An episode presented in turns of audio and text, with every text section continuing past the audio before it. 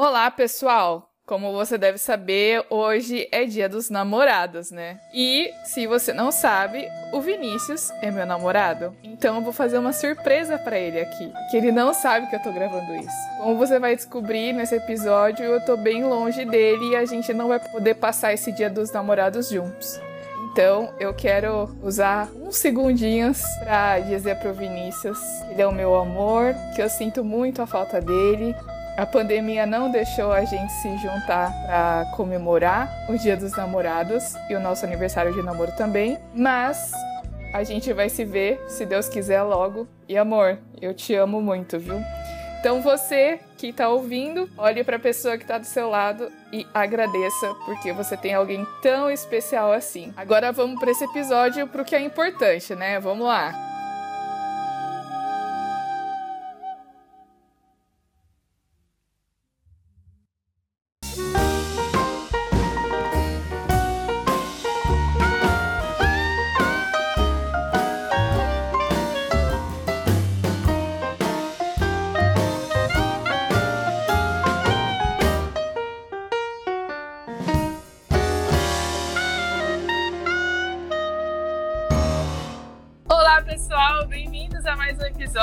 Origens Podcast. Hoje eu nem vou falar muito.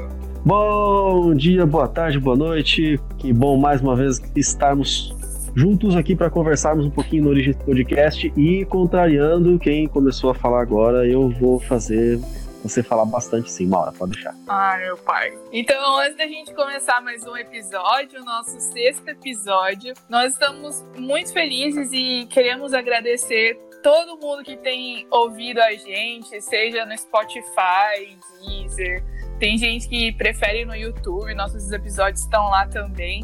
Obrigado ao pessoal que tem enviado seus elogios, comentários. Se você tem alguma sugestão de tema de episódio que quer que a gente converse, é muito importante para a gente saber. Então, obrigado pela sua audiência e continue conosco. Exatamente. Você pode mandar essas suas informações, essas suas dúvidas ou sugestões para o hashtag Origens Responde. Marca lá no Instagram, hashtag Origens Responde. Se você não tem Instagram, manda por e-mail origenspodcast.gmail.com Bom, mas vamos chegar de blá blá blá e vamos lá para esse episódio que eu não vou falar muito, mas de acordo com o Vinícius eu vou falar muito sim.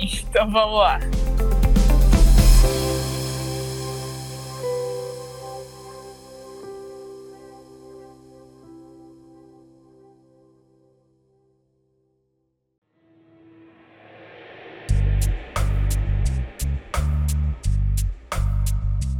Esse episódio vai ser uma viagem muito grande, muito legal. E essa viagem vai ser para um lugar que muitos já ouviram falar e eu acho que agora a Maura vai poder falar com bastante propriedade. Hoje nossa entrevistada, nossa entrevistada será a doutoranda Maura, bióloga, quase doutora, tá terminando aí, já tá com a tese pronta para defender. O Vinícius vai me entrevistar, cadê a trilhazinha do show do Vinícius? Se liga aqui no. Como é que é o nome? No Talk Show. talk Show do Vinícius 1712. Não é 11h30, mas é 1712. Olha só, já entregando o horário que a gente tá gravando aqui. Vê se pode alguma coisa dessa. Mas não é. Aqui, aqui são 14 12. E agora a gente tá até com uma crise de identidade temporal. Mas olha, eu quero minha banda, eu quero os comentaristas, eu quero minha plateia, quero aplausos da plateia. Ok, você não entendeu nada do que a gente está falando até agora, a gente está rindo aqui porque a gente já conhece o script. Mas nós vamos conhecer um pouquinho de um lugar chamado Islas Pinson. Falei certo? É esse o nome? Não, é. Bom, e hoje então nós vamos conhecer um pouco mais de um lugar chamado Arquipélago de Colon. O arquipélago de Colon é muito conhecido pelo nome de Ilhas Galápagos. Exatamente. Um lugar incrível, sonho de pelo menos todo mundo que é biólogo, mas acredito que muita gente que não seja também tem um sonho muito grande de conhecer um lugar fantástico, paradisíaco, muitos lugares bacanas para conhecer. E se alguém for para lá, acho que dá para programar para ficar um mês lá conhecendo bastante coisa, um monte de ilha, mas tem tanta coisa boa. Hoje você vai conhecer um pouquinho do que são essas coisas, um pouco da impressão de alguém que mora lá. Quem que mora lá? Quem que a gente conhece que mora lá, hein? Eu. Ah, tá certo, é isso. É, esse é o motivo. Hoje nós vamos entrevistar a professora Maura, que está morando em Galápagos agora, e a gente, a gente já falou isso algumas vezes aqui, né? O nosso ouvinte que acompanha os podcasts, ele sabe que você está em Galápagos. É só sabendo o que, que você está fazendo aí, por que, é. que você resolveu o que será que a Maura foi fazer em Galápagos? Eu, eu vim passar a quarentena aqui. É, eu vim, vim, ficar a quarentena nessa ilha deserta, nas foi, ilhas. Deixa que vai chegar a pergunta certa para isso, mas nós vamos, já vou dar um spoiler aqui. Se você foi fugir do coronavírus, não deu certo. Não. será que a Maura tá dando volta ao mundo? Que aí quis ir embora? Cansou. Não. Será que ela se terminar o doutorado? Tem muita gente que sonha em fazer isso, né? Tá, tá na hora de escrever a tese, eu quero fugir daqui, um lugar onde ninguém consegue me alcançar, ninguém consegue falar comigo. Será eu que queria. Eu queria fazer isso, mas não tão longe assim. então, Maura, começa dizendo pra gente aí o que, que, são essas Ilhas Galápagos, onde que fica essas Ilhas Galápagos? Nós já sabemos que é longe, mas o quão longe é isso? Então, o arquipélago fica a 1.200 quilômetros de Quito, na capital do Equador.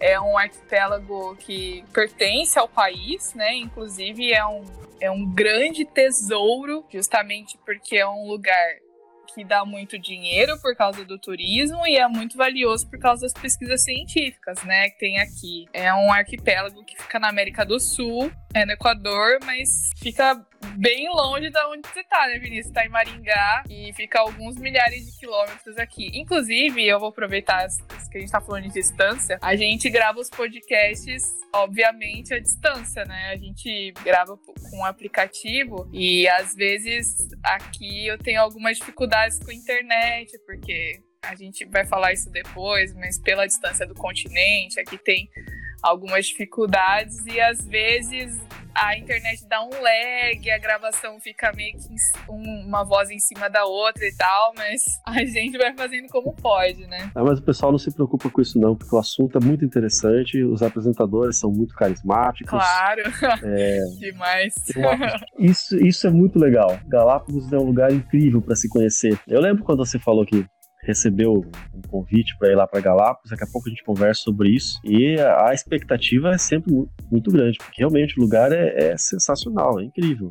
A gente uhum. fica até uhum. sem palavras. Todo mundo acho que queria passar um, pelo menos uma temporada da sua vida num lugar assim. Sim. Mas conta pra gente aqui o que, que fez Galápagos ser tão famosa e tão desejada, tão cobiçada assim por tanta gente. Então, Galápagos ficou muito famosa por causa do Darwin, né? Quando ele fez aquela viagem com o Beagle, que ele deu a volta ao mundo, ele parou por aqui, lógico, ele né? cachorrinho Beagle, não? Ele foi viajando em cima do Beagle, né? Tipo, foi cavalgando o Beagle.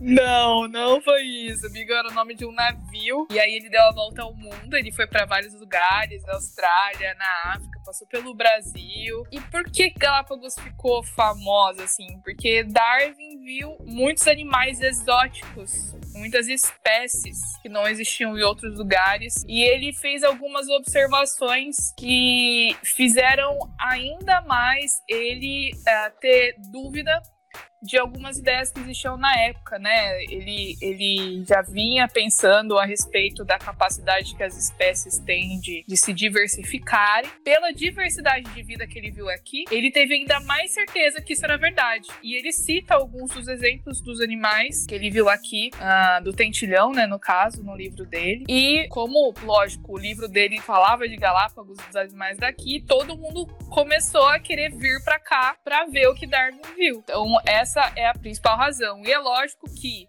muita gente vem para cá para o turismo também, né? Não só para ver esses animais, mas é porque aqui realmente tem praias lindas, não tem resort como, por exemplo, no Brasil, né? Aqui na Bahia, no Ceará e tal tem resort. Não é esse tipo de turismo que tem aqui.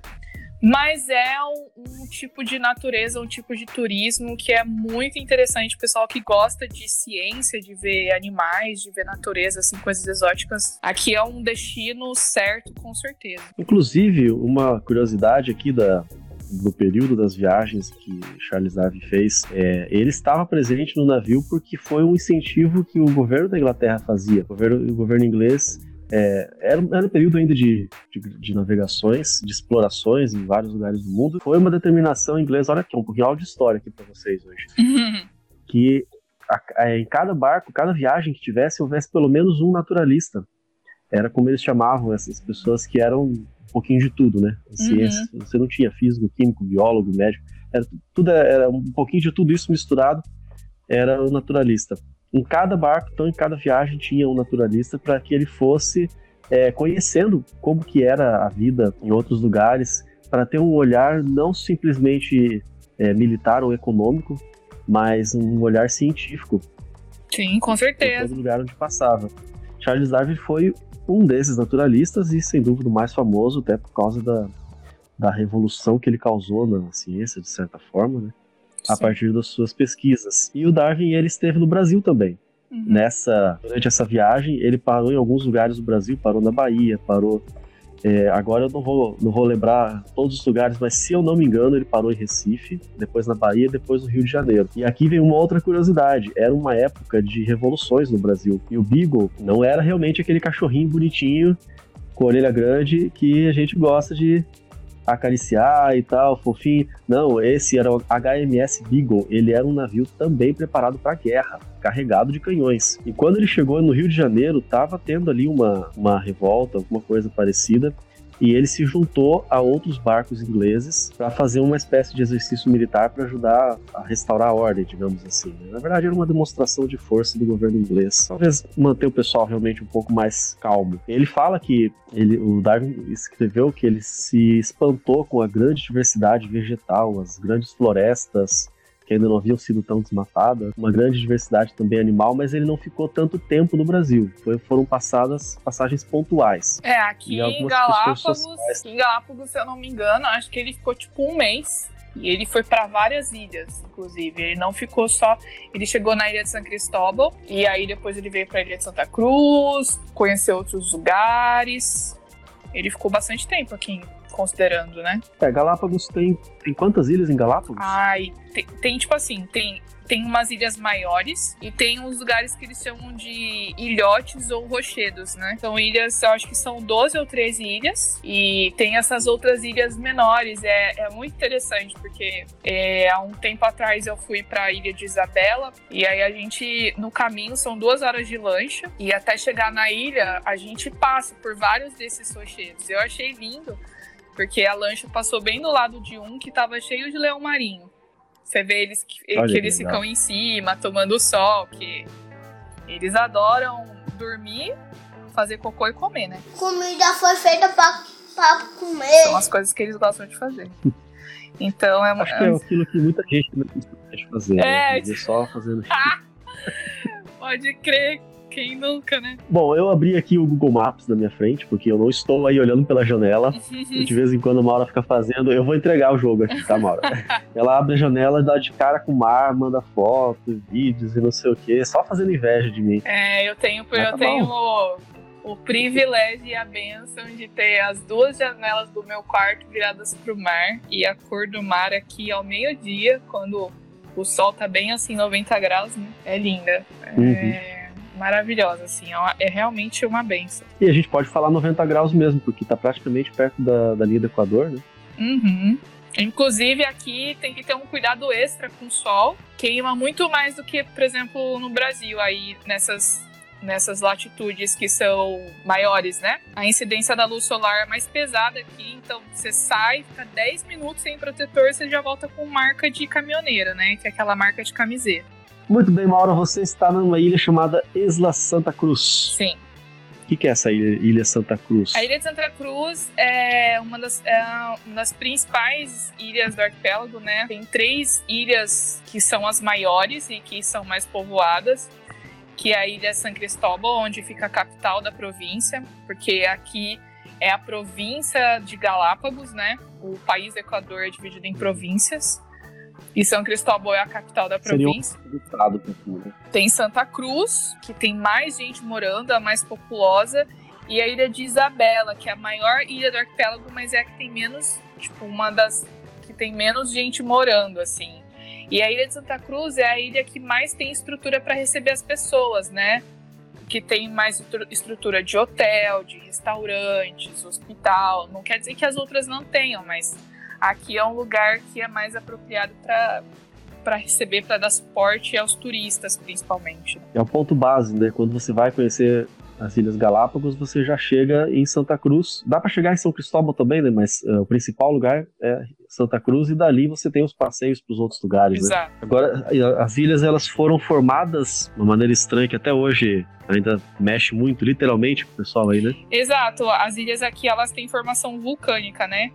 É muito interessante porque Galápagos tem uma localização privilegiada. Ela fica a 200, 300 quilômetros do encontro de três placas tectônicas: placa de Copo, de Nazca e do Pacífico. Então, Galápagos fica num lugar uh, que, que é sujeito a esse tipo de movimentação tectônica. As ilhas, o arquipélago, fica em cima de um lugar que tem umas coisas chamadas de hotspots, que são lugares por onde, é, para a gente simplificar, não ficar falando muito de geologia, sendo que a gente não é especialista, né? É como se fosse, como se fosse um vazamento de lava no meio Isso, da porta, né? Alguma coisa assim. exatamente. Assim. Hotspots é, são pontos quentes, são pontos onde tem é, extravasamento de, de magma. Então, todas essas ilhas aqui elas têm origem vulcânica. Inclusive, tem vulcões aqui no arquipélago que estão ativos. Em janeiro, inclusive, teve uma erupção. Mas esses vulcões não ficam onde está a população morando, né? Não chega a oferecer risco? Não. O vulcão que teve erupção na ilha de Fernandina, em janeiro, é um vulcão onde as pessoas não moram. Não tem ninguém morando lá. Tem vulcão em Isabela, mas é, são vulcões, se eu não me engano, são, são alguns vulcões, só que eles não ficam ativos já há alguns anos.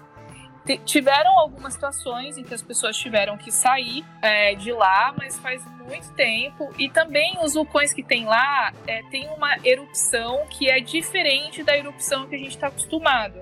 Normalmente, quando a gente imagina vulcão, a gente pensa aquela montanha que espirra lava para cima, né? Só que o vulcão. É, aquele cone que vai cuspindo fogo. Exato. O vulcão que tem aqui, que é inclusive o vulcão que eu fui conhecer quando fui para Isabela, é o vulcão onde a, onde a erupção ela se derrama e ela escorre, ela não é espirrada para cima. Então ela chega à superfície, mas ela vai escorrendo assim, sabe? Não, não tem um. É, é um vulcão mais comportadinho. Exato, é. Não é tão violento. Uhum. E essas ilhas, elas ficaram famosas, então, pelas pesquisas do Darwin. A gente imagina que tipo de pesquisas ainda continuam, né? Porque a boa parte do turismo, a gente pode dizer que é até um turismo científico, né? Pessoas vão, passam uma temporada para desenvolver algumas pesquisas, observações, é, conhecer alguma coisa, aprender um pouco mais. É, conta pra gente um pouquinho como é que são as pesquisas aí. Tem alguém que fica aí permanentemente? Tem gente que vai e volta. Como é que funciona essas pesquisas? Tem gente que vem aqui para fazer pesquisa, que ficam alguns meses. Tem tipo, pessoas que vêm para cá, fazem a pesquisa e vão embora. Tem gente que, que fica aqui mais tempo e, dependendo da linha de pesquisa, acaba virando pesquisador, colaborador do Instituto Charles Darwin, porque aqui tem duas instituições muito importantes. Primeiro é o Parque Nacional, né? O arquipélago de Galápagos é, faz parte do Parque Nacional. Na verdade, tudo isso aqui é Parque Nacional, né? Eu moro dentro do Parque Nacional. Tanto que quando você chega aqui, no aeroporto já você paga uma taxa. Lá no aeroporto no Equador, você paga uma taxa de imigração, que são, se eu não me engano, são 20 dólares. Aí você embarca no avião. Chegando aqui, você paga uma outra taxa, que é a taxa do parque que é como, tipo assim, você vai nos Estados Unidos, aí você visita o parque da Universal, da Disney, você paga entrada no parque. Aqui é a mesma coisa, que é de 50 a 100 dólares, né? Dependendo do lugar onde você vem, você vai pagar um valor diferente. Uh, o Parque Nacional, então, aqui é o responsável por toda a fiscalização. Tem muitas regras aqui, principalmente em relação aos animais. Deixa eu te interromper aqui, porque eh, a gente já começa a perceber que está conversando com uma pessoa de um nível, de nível cultural superior. Quando a gente vê que a pessoa vai falar de parque, ah, você vai nos Estados Unidos, olha que, olha que chique que a pessoa é. Eu fiquei imaginando aqui os parques de que eu conheço. Eu conheço aqui o parque do, é, de Taipu. É, não, Parque Nacional, não Parque de Diversões. Ah. Se bem que para eu, eu que gosto de bicho e de planta e de biologia, para mim um parque nacional é um parque de diversões também. Ó. Eu conheço o Parque Nacional de Aparatos da Serra, lá no, no fronteira do Rio Grande do Sul com, por Santa Catarina, lá fui lá conhecer o Kenner do Taimbezinho. Tá deixando todo mundo que tá ouvindo a gente aqui cheio de inveja. Não, mas é porque tem parques no Brasil que você não precisa pagar a entrada, né? Às vezes você tá na estrada e você tá passando dentro do Parque Nacional. Mas aqui não existe essa possibilidade. Para você entrar, você tem que pagar. É, na verdade, eu, eu, lembrei disso, eu fiz essa brincadeira toda, mas eu, eu lembrei disso por conta dessa taxa que você falou. O Parque de Itaipu, é, às vezes você está andando pela estrada mesmo e você passa por algum lugar e você vê a placa lá. Você está entrando no parque, em área, território do, do Parque Nacional do Itaipu. Agora, ali você não paga nada, claro. Mas quando você vai conhecer alguma atração do parque, no caso as cataratas, ali você vai, você já paga uma taxa para entrar. Então tem essa diferença, né? Aí em Galápagos as ilhas todas elas fazem parte desse Exato. parque. Para você entrar, você já paga, porque você tem que seguir as Inclusive, aqui, né? Toma cuidado. Por ser uma ilha, você não tem só o aspecto terrestre. Existe uma legislação que controla a pesca. Os guardas do Parque Nacional, eles não ficam só na praia que a gente vai, eles não ficam só na rua, eles também fiscalizam os barcos de pesca, né? Então tem toda essa preocupação, porque o ecossistema que existe aqui em Galápagos só existe aqui. E é, e é restrito se você for pensar, por exemplo, num Parque Nacional do Brasil. Ou, a quantidade de território que tem aqui é bem menor. Então, existe uma preocupação bem maior em manter isso. Então, você não pode chegar a menos de dois metros de qualquer animal. Se você chegar perto de um animal a menos de dois metros, ele vai chamar sua atenção. Você pode ser até multado se você reincidir. Se eu quiser abraçar uma iguana ou tirar uma selfie com uma tartaruga, já, cê, já era. Você pode tirar, abraçar, não. Mas você tem que manter a distância de dois metros. E, e é muito sério isso, inclusive. É, por exemplo, lá em Tortuga Bay, que é uma praia bem legal que tem aqui perto, onde a gente encontra bastante iguanas, é, elas têm o lugarzinho, de, lugarzinho delas, que elas ficam embaixo lá do mangue, né? Que tem uma sombrinha. E às vezes os turistas chegam ali bem pertinho para tirar uma foto. Então sempre tem guarda ali para chamar a atenção e eles sempre lembram da, do distanciamento. Por exemplo, se, se você estiver andando na rua, o que é muito comum aqui é você encontrar iguana na rua. As, uns dias atrás eu saí para ir no mercado, eu tinha uma iguana no portão de casa. Então, às vezes, elas elas estão por ali e se você atropelar uma iguana ou causar algum dano, alguma coisa assim, algum animal, você tem que pagar uma multa de 15 mil dólares, por exemplo. Eita! Então, tem essa preocupação, assim, eu acho muito legal, que é uma preocupação excessiva, e eles estão muito certos, em preservação e conservação. E isso é até uma coisa que determina as linhas de pesquisa do Instituto Charles Darwin, que é um instituto, uma fundação que faz pesquisa. Ela não é, é, é financiada pelo governo, ela, ela vive de doação, que fica aqui na ilha e que para você vir fazer pesquisa aqui, você tem que fazer uma solicitação ao Instituto Charles Darwin para que ele possa intermediar o seu contato para pedir permissão para o Parque Nacional. E uma das linhas de investigação que você pode contribuir muito é a questão da conservação. Se você tem algum tipo de trabalho que tem essa linha de pesquisa, de preservação de espécies, de ecossistema, etc., você tem muita chance de poder fazer pesquisa aqui como colaborador do Instituto Charles Darwin. Então as pesquisas que são desenvolvidas aí hoje, elas têm essa linha de, de conservação, de preservação ambiental, é, com as espécies é, nativas aí, né, que você falou que só tem aí. As endêmicas, sim. E às vezes a gente pensa que todo mundo que faz pesquisa aí só quer saber de evolução, seleção natural, aquilo que Darwin pesquisou, uhum. né? Mas hoje não. Apesar de levar o nome de Charles Darwin, aliás, acho que tudo aí leva o nome de Charles é. Darwin. Né? Como é que é o nome da rua que você mora? Charles Darwin. Onde fica no final dela o Instituto é. Charles Darwin. O, o cidadão deixou a sua marca lá.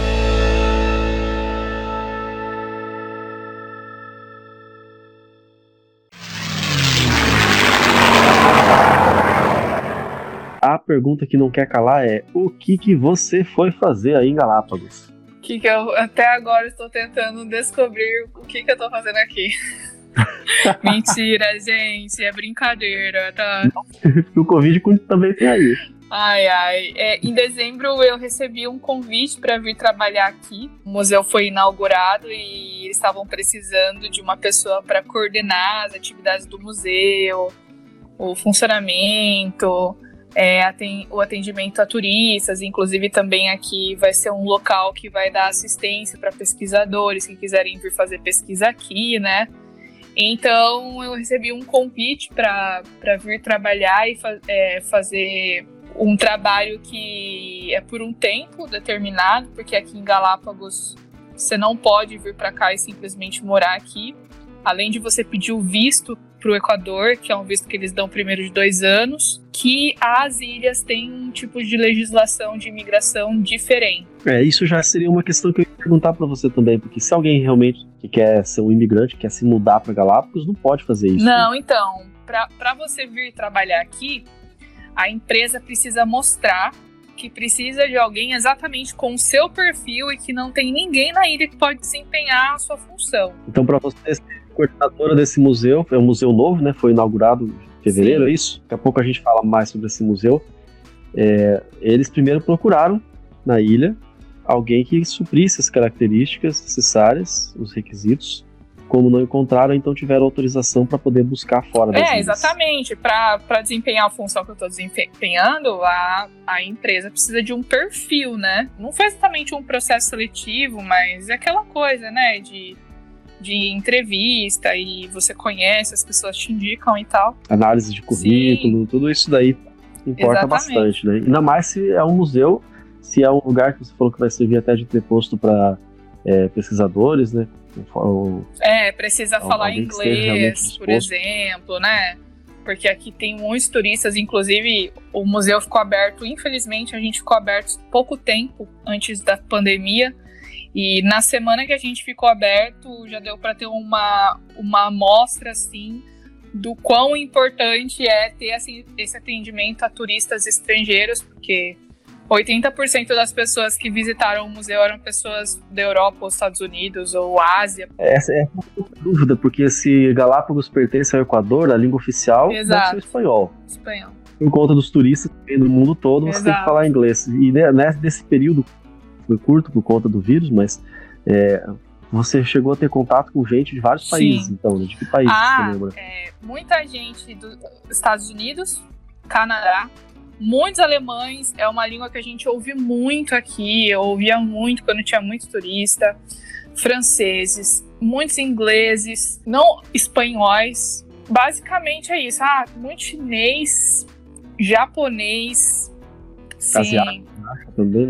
E até também encontrava brasileiros. Tiveram alguns brasileiros que vieram visitar o museu, encontrei uns brasileiros. E é engraçado, né? Porque a gente, às vezes, por exemplo, eu encontrei uma brasileira lá no Instituto Charles Darwin quando eu fui visitar, e aí ela perguntou alguma coisa para mim em espanhol e eu respondi em português. Aí, aí ela ficou até meio assim assustada. Eu falei assim: é, eu consigo, eu consigo reconhecer. Porque, tipo assim, quando você tá fora do Brasil, você ouve alguém falando inglês, você consegue saber que essa pessoa é brasileira pelo sotaque com que ela fala inglês.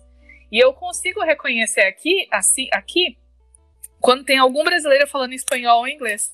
E aí, quando eu respondo em português, eles, eles ficam assim, nossa, que legal, é, é bem, é bem engraçado isso, é interessante. Eu imagino como é que deve estar o um nó na tua cabeça ali, se você vai falar em espanhol, ou se você vai em inglês, ou Sprite, Sprite não. Deutsch. Não, eu não sei falar alemão, esse aqui eu tô... Olha, eu, eu tô me dedicando muito, eu, não, não vou dizer que eu tô me dedicando muito, mas eu tô me esforçando para aprender o espanhol. Eu tenho meus vizinhos aqui, né?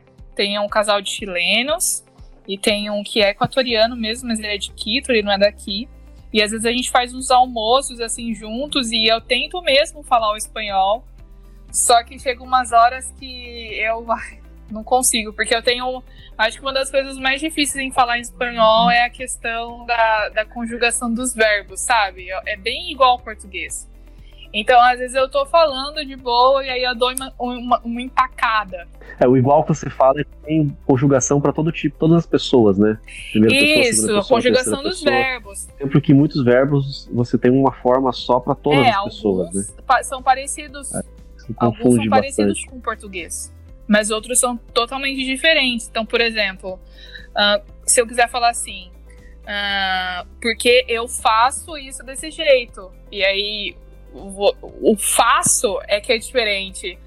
Quando eu hago isso dessa, enfim, é, é, é, é diferente essa parte que tem uma dificuldade, mas às vezes eu tô tão concentrada nas coisas que eu tô fazendo, porque o meu chefe é brasileiro e eu converso muito com ele, então às vezes eu, eu tô saindo ali do museu, encontro os vizinhos, eu já começo a falar com eles em português, e aí eu esqueço que eu tô que eu tô falando com gente que não sabe falar que não sabe falar português. Eles devem dar muita não, risada é, disso, e né? assim, é engraçado porque O importante é que você porque às vezes a gente mundo. pensa que só porque o espanhol é parecido, vai ser muito fácil para qualquer um dos dois entenderem. Mas às vezes eu falo as coisas eles não entendem. Às vezes eles falam e eu não entendo nada. essa dificuldade de língua, chegar num país diferente. não- é, é diferente de fazer turismo num país, né? Você vai, fica uma semana e volta. É, você tá indo aí para morar. Você vai ficar o quê? Um ano? Talvez até mais. É, você disse que não pode morar aí, né? Vai ficar, ficar no máximo dois anos. Enfim, é um período grande. E você tem que se virar, você tem que ter o, o seu lugar para morar, você tem que ir atrás de comida, você tem que conversar com, com as pessoas, Inclusive- com moradores de diversos, diversos. Como é que é essa?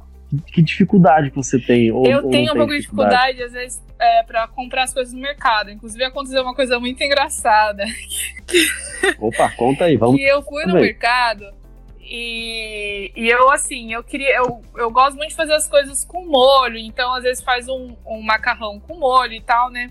E aí eu, eu fui no mercado comprar um pacotinho de molho. Mas aí eu, eu fiquei em dúvida, porque eu não tava conseguindo achar exatamente o, o que era o ketchup, né? Eu queria ketchup, mas ali eu só via salsa de tomate. Salsa de tomate. Salsa é molho. Aí eu falei, gente, mas só tem molho de tomate, porque no Brasil o molho de tomate é o molho de tomate, não é ketchup, né? E aí eu comprei assim, um- uma embalagem de um quilo de salsa de tomate. E eu usava isso achando que fosse molho. E aí eu experimentava, eu falava, mas gente, isso aqui tá muito. Eu acho que eu até comentei com você um dia. Isso aqui tá muito ácido, não é possível que esse molho de tomate seja assim. Aí eu colocava sal, colocava açúcar, não corrigia a acidez. Falei, gente. Aí semana passada eu descobri que, na verdade, a salsa de tomate que eu estava comprando, como se fosse molho de tomate, é o ketchup. E é por isso que eu não estava achando ketchup no mercado. Porque o ketchup aqui não chama ketchup. Chama salsa de tomate. E eu tava usando ketchup puro para fazer molho. Agora, você falando dessa história do tomate, eu fico imaginando o seguinte: e se fosse o contrário? Porque se fosse um, um equatoriano chegar no Brasil, aqui a gente tem o ketchup, tem uma palavra Uhum. só para ketchup, apesar de ser essa palavra, mas, mas só para falar de molho de tomate, a gente tem molho de tomate, a gente tem extrato de tomate, tem polpa de tomate. Eu acho que eles devem ficar também Confuso. Não, com certeza. confuso Isso acontece aqui, não só com esse exemplo que eu dei, mas, por exemplo, aqui não tem creme de leite igual tem no Brasil. E aí, às vezes, eu queria comprar um creme de leite pra fazer alguma sobremesa, pra fazer o tipo estrogonofe, sei lá. E não tinha, aí eu só achei leite evaporada, mas leite evaporada não é creme de leite, é um negócio líquido, é como se fosse um leite concentrado, sabe? E aí depois, semana passada, foi que eu fui achar creme de leite que vem num saquinho, igual saquinho de leite aí no Brasil. Vem no mesmo saquinho, só que é creme de leite, sabe? Então tem umas coisas que precisa de um tempinho pra ir se adaptando, pra ir descobrindo e etc.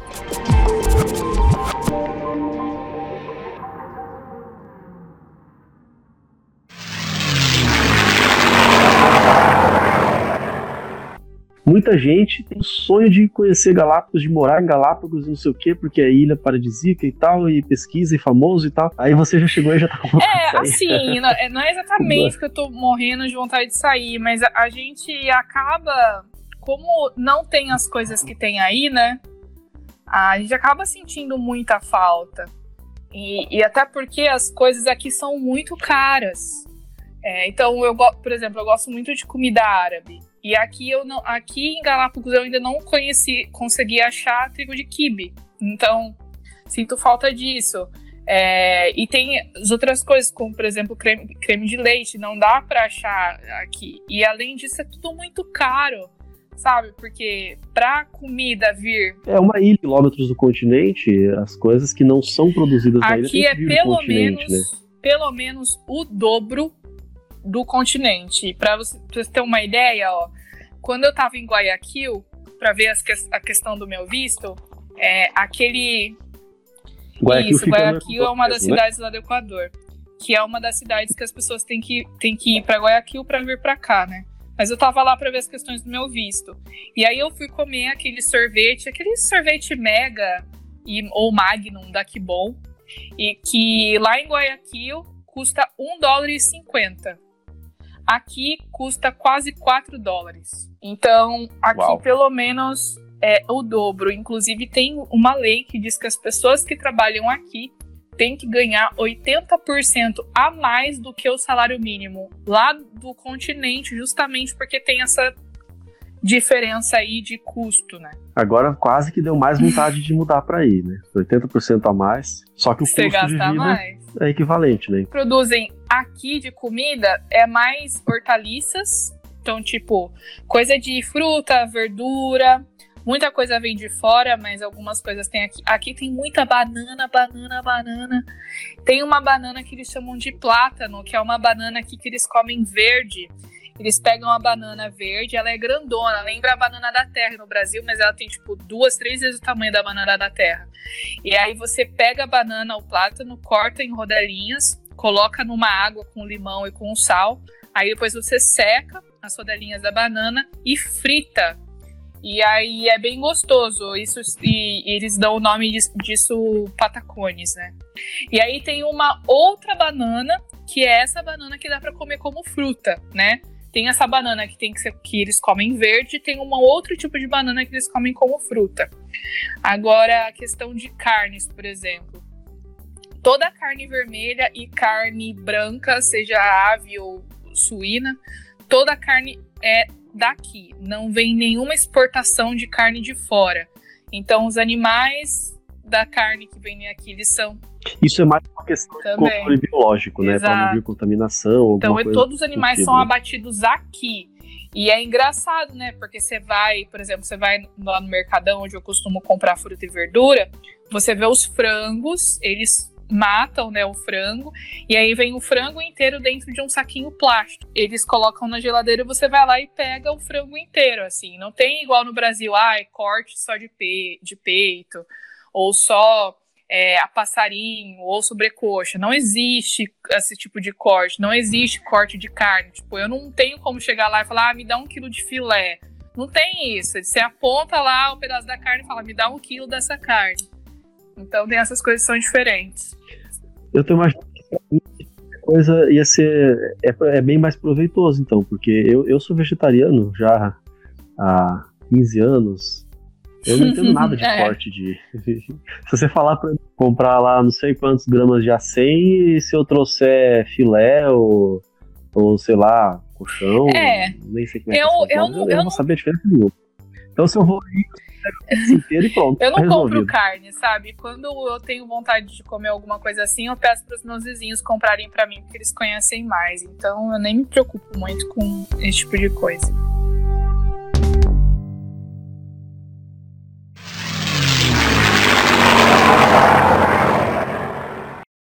Passeios que você faz aí. Você já conheceu bastante desses lugares? Deve, deve ah, tudo não. Tudo já. Tudo, a pandemia não me deixa conhecer mais. Mas os que ficam aqui na ilha, eu conheci, consegui conhecer o. Tem a Tortuga Bay, né? Que eu já falei, que é uma praia muito legal e eu ia bem, eu ia bastante, frequentemente. É, tem as gretas. Gretas em espanhol são fendas, né?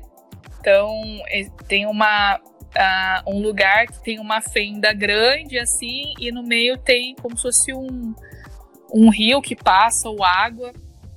E depois eu vou colocar uns links aí na descrição para vocês poderem ver um pouquinho. Como se fosse um quê? É, tipo um quê, mas é bem pequeno. E é muito bonito, a cor da água é linda, lembra muito bonito, o jalapão. Tem também a Praia de los Alemanes, que é muito legal para fazer snorkel. Também tem um outro lugar que é uma fazenda que chama El Chaco, que é, uma fazenda, é a fazenda das tartarugas, que tem muita, muita, muita, muita tartaruga gigante. Inclusive, hoje é o Dia Mundial das Tortugas, das Tartarugas. Então, pessoal aqui no Equador. Hoje, hoje acho, acho que agora nós vamos ter que dar uma explicação aqui, porque o, o pessoal não vai ouvir ah, no sim. dia de hoje.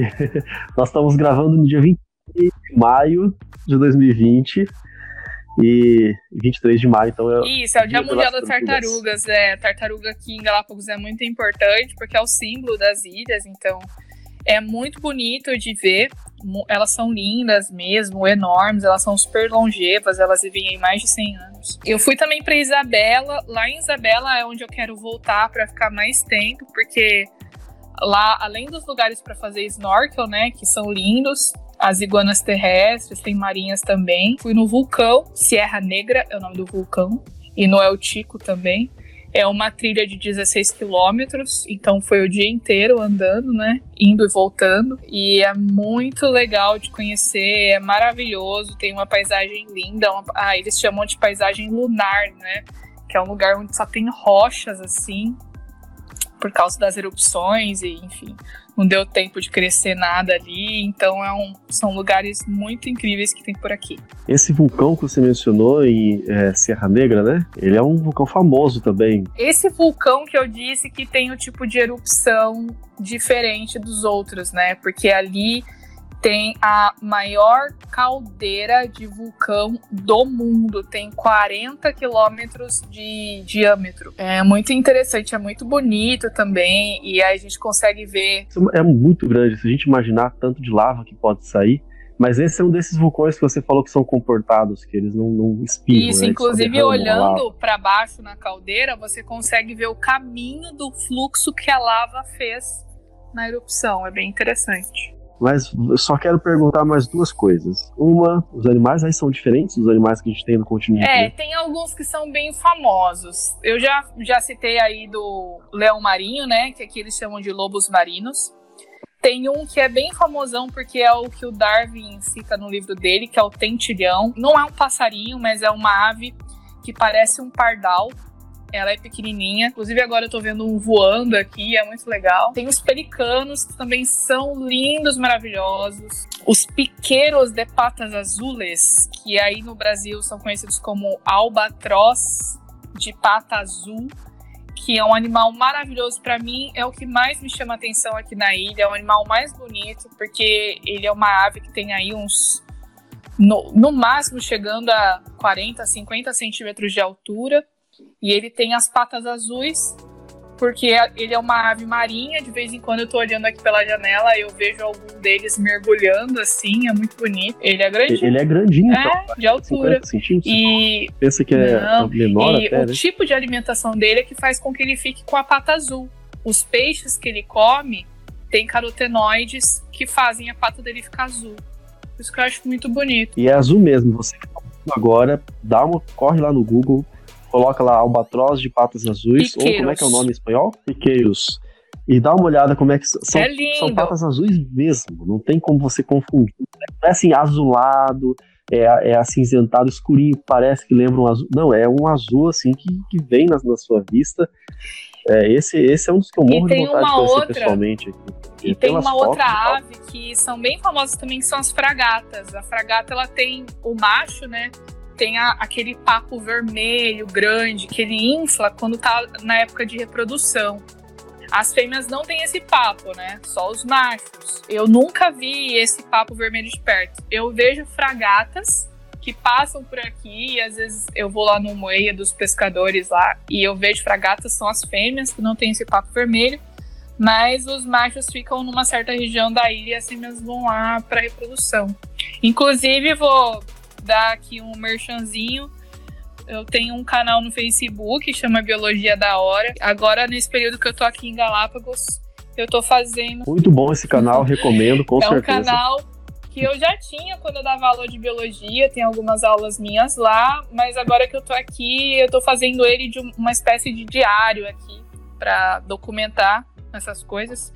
E tem um vídeo que eu falo sobre esse Moeia de los Pescadores. Eu vou colocar o link na descrição. E aí eu mostro a foto e a imagem de todos esses bichos aí. Mas eles são incríveis, são uma natureza assim maravilhosa.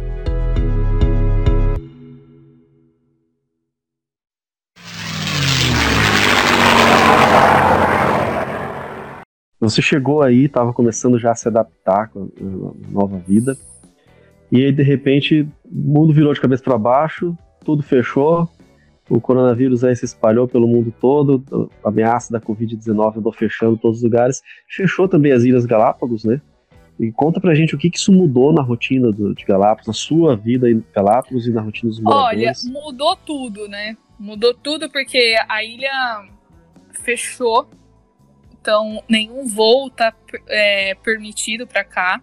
Pessoas da ilha que estavam no continente ficaram presas. Inclusive, teve até um protesto aí na sexta-feira com o pessoal que estava querendo trazer o, as famílias para cá, né? É, além de ficar fechado para turista, podia sair? No, no momento que fechou, não podia sair tiveram alguns voos humanitários que as pessoas acabaram eventualmente voltando, mas a oferta de voos não ficou a mesma coisa. A gente imagina que um lugar tão distante assim não fosse ser alcançado pelo vírus. Né? Principalmente por causa dos chegam, né? turistas, né? né? E outra coisa para a gente resumir essa questão da pandemia é a questão do toque de recolher, né? Além de estar tá tudo fechado, comércio fechado, tudo fechado, você não pode ficar na rua depois das duas da tarde.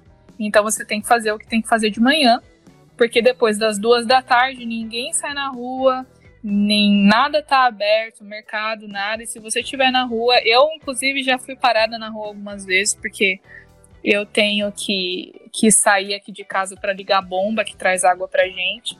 E a água chega aqui à noite, né? Então eu tenho que ligar a bomba nesse horário.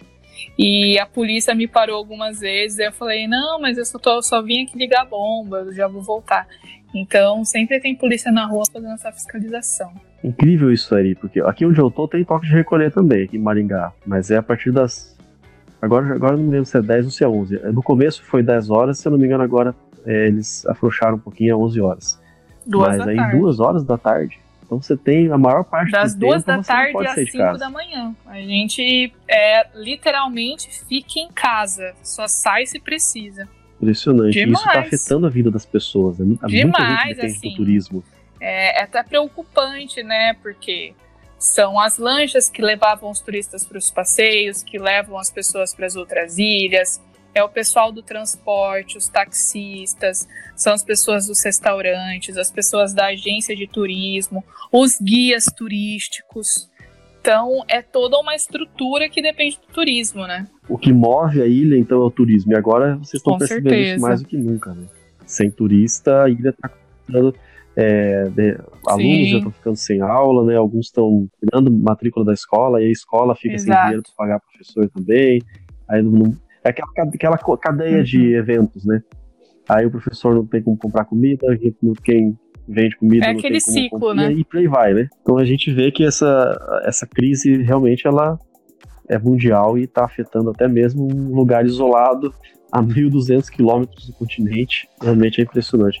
Olha, eu poderia ficar aqui muito mais tempo ainda conversando, perguntando coisas, querendo saber. Eu sempre tenho muita vontade de conhecer os lugares onde as pessoas foram, especialmente é, quando eu não conheço esse lugar, né? Porque eu, eu tenho um grande sonho na minha vida que é conhecer o mundo inteiro. Se um dia eu ganhasse na loteria, eu não ia me preocupar em comprar carro luxuoso, iate, avião, nada disso. Eu, eu, eu quero saber de viajar, conhecer o mundo inteiro.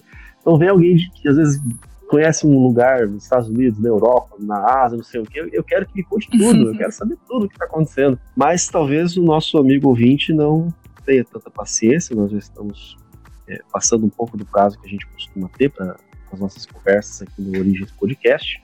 Eu quero já agradecer o, você que está nos ouvindo, que aguentou até aqui, é, que tem, teve curiosidade de conhecer um pouco mais sobre Galápagos. Nós tivemos algumas pessoas realmente que nos perguntavam, pediram para a gente fazer esse programa. Agora, Maura, antes da gente encerrar e mandar um abraço virtual aí pro nosso colega que está ouvindo, faz uma, faz uma propaganda tua aí do, do museu que você está organizando, como que as pessoas podem conhecer esse museu. Eu sei que já tem alguns vídeos virtuais aí para mostrar esse museu, redes sociais.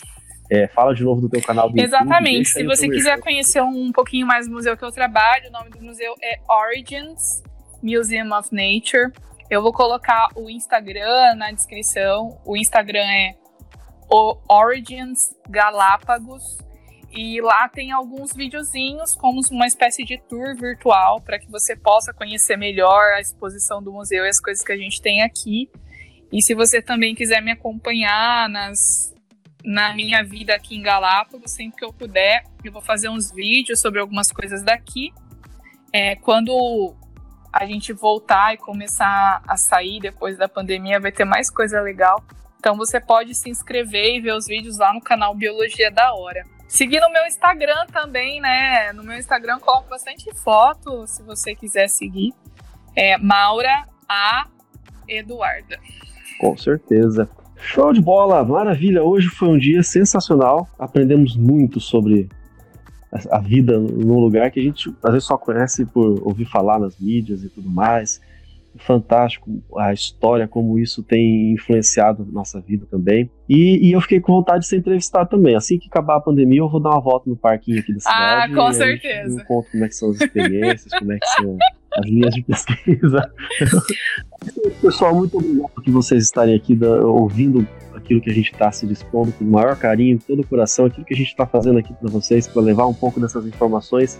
Realmente é algo que a gente faz com toda a dedicação também já posso dizer que é a realização de um, um, sonho que a gente já tinha. E continue nos acompanhando, estamos aqui aguardando o seu comentário e nos encontramos na Valeu, próxima. Valeu, pessoal, até a próxima. Acompanhe a gente nas redes sociais, compartilhe com seus amigos. Até mais.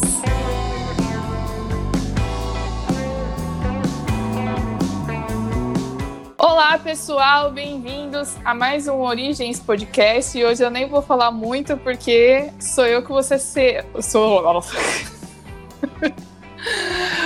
Vamos começar de novo. Olá, pessoal, bem-vindos a mais um Ori... um Você consegue, eu tenho fé em você. Não desista.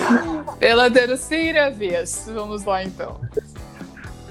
Olá, pessoal, bem-vindos a mais um episódio do Origens Podcast. E eu nem vou me alongar muito, porque. Eu. Pera que eu vou recomeçar pela quarta vez. Tenho que colocar no pós-crédito no, no começo. tá. tá. Vai lá, o Covid-19. Esse é o pode apenas começar falando espanhol.